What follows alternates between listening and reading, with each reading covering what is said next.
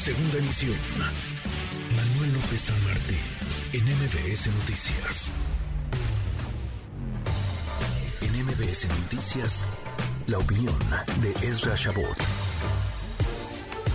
Ezra, querido Ezra Shabot, marchas militares no son muy frecuentes en un país eh, donde hay un montón de marchas, marchan todos prácticamente, cada quien con una causa distinta, pero vaya, es una práctica común, no así viniendo del ejército. ¿Cómo estás, Ezra? Muy buenas tardes. Hola, ¿qué tal? Buenas tardes, Manuel. Buenas tardes al auditorio. ¿no? Ver marchar militares, ya sean en activo o en reserva, pues sí, la verdad es que sorprende.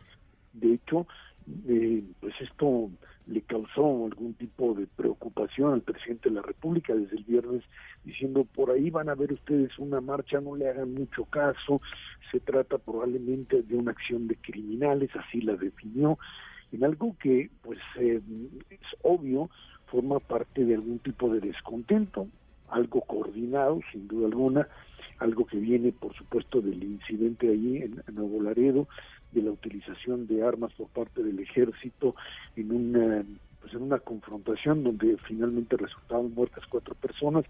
Creo que esto nos lleva otra vez más allá de los detalles de lo que haya sucedido, quién organizó, que se lo sabemos bien a bien, quién organiza todas estas marchas, digamos, castrenses, por definirlas de alguna manera, pero sí nos llevan a, un, eh, a, una reflexión, Manuel, en donde, pues por lo menos un sector, no sé qué tan representativo de las Fuerzas Armadas, estaría primero eh, pues presentando una posición muy clara con respecto a la forma en la que el ejército ha sido utilizado en esta administración. Uno, en la estrategia de abrazos no balazos, en donde hemos visto una y otra vez al ejército pues verlo humillado ante una enorme cantidad pues de gente armada que pues eh, ha logrado ver a los soldados mexicanos doblarse ante la imposibilidad de la utilización de armas o la iniciativa del propio ejército para combatirlos. Y esto, por un lado, pues te lleva a pensar que sí, a nivel de lo que sería el soldado raso o grados inferiores, grados menores dentro del ejército, habría algún tipo de descontento. Es un ejército que hay que entender, lo metimos ya no solamente al ámbito de la seguridad pública, que es quizá uno de los errores más grandes que hemos cometido, porque eh, se hizo primero temporalmente, que es lo que hacíamos las policías municipales o las estatales, y luego que si la Guardia Nacional, pero con militares, y luego esto fue creciendo. Y el segundo paso, que ya fue en esta administración, fue convertirlos prácticamente en parte del poder político al ser ellos quienes construyen y quienes intervienen pues en todo, en absolutamente todo, incluso pues, ahí están los eh, las bromas o los memes con respecto a que el ejército hace de todo, que si lo ponen a dirigir la selección mexicana o que si lo ponen a hacer lo que sea, porque cada vez que hay un conflicto... Oye, lo harían mejor, he dicho sea de paso, lo harían mejor que varios que han dirigido la selección mexicana. No está tan, eso no está tan complicado. En eso estamos de acuerdo. Pero la verdad es que eh, eh, eh, en el momento en que este ejército se ha hecho además de una enorme cantidad de responsabilidades y le han metido además una enorme cantidad de dinero que tiene que administrar, porque pues se volvieron algo así como la corporación número uno por parte del gobierno federal.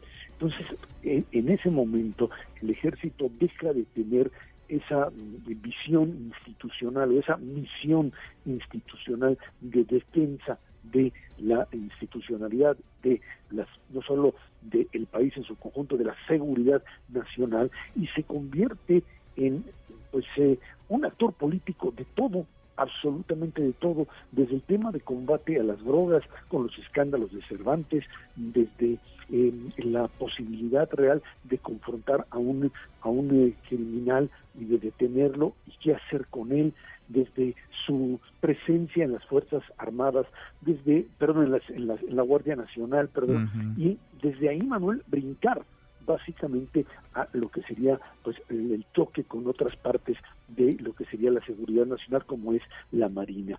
Estamos metidos en un conflicto en donde por lo menos esta manifestación lo que te dice es que hay un bache, una eh, diferencia importante entre lo que es una parte, no sabemos qué significativa es, de lo que sería la base del ejército y por lo menos los grandes o los altos generales que estarían hoy ya verdaderamente eh, pues metidos de lleno no solo en el control del país desde todos los puntos de vista sino en el tema económico y en el tema de la dirección y de la continuidad. Alguien decía y en qué momento vamos a decirle a los soldados que hasta aquí llegó esto y que pues otros sectores son los que tienen que construir, son los que tienen que, que armar determinados eh, proyectos, etcétera, y que el ejército tiene que regresar a sus cuarteles y hacer el trabajo para los que han sido designados y han sido formados. Pues no lo sabemos.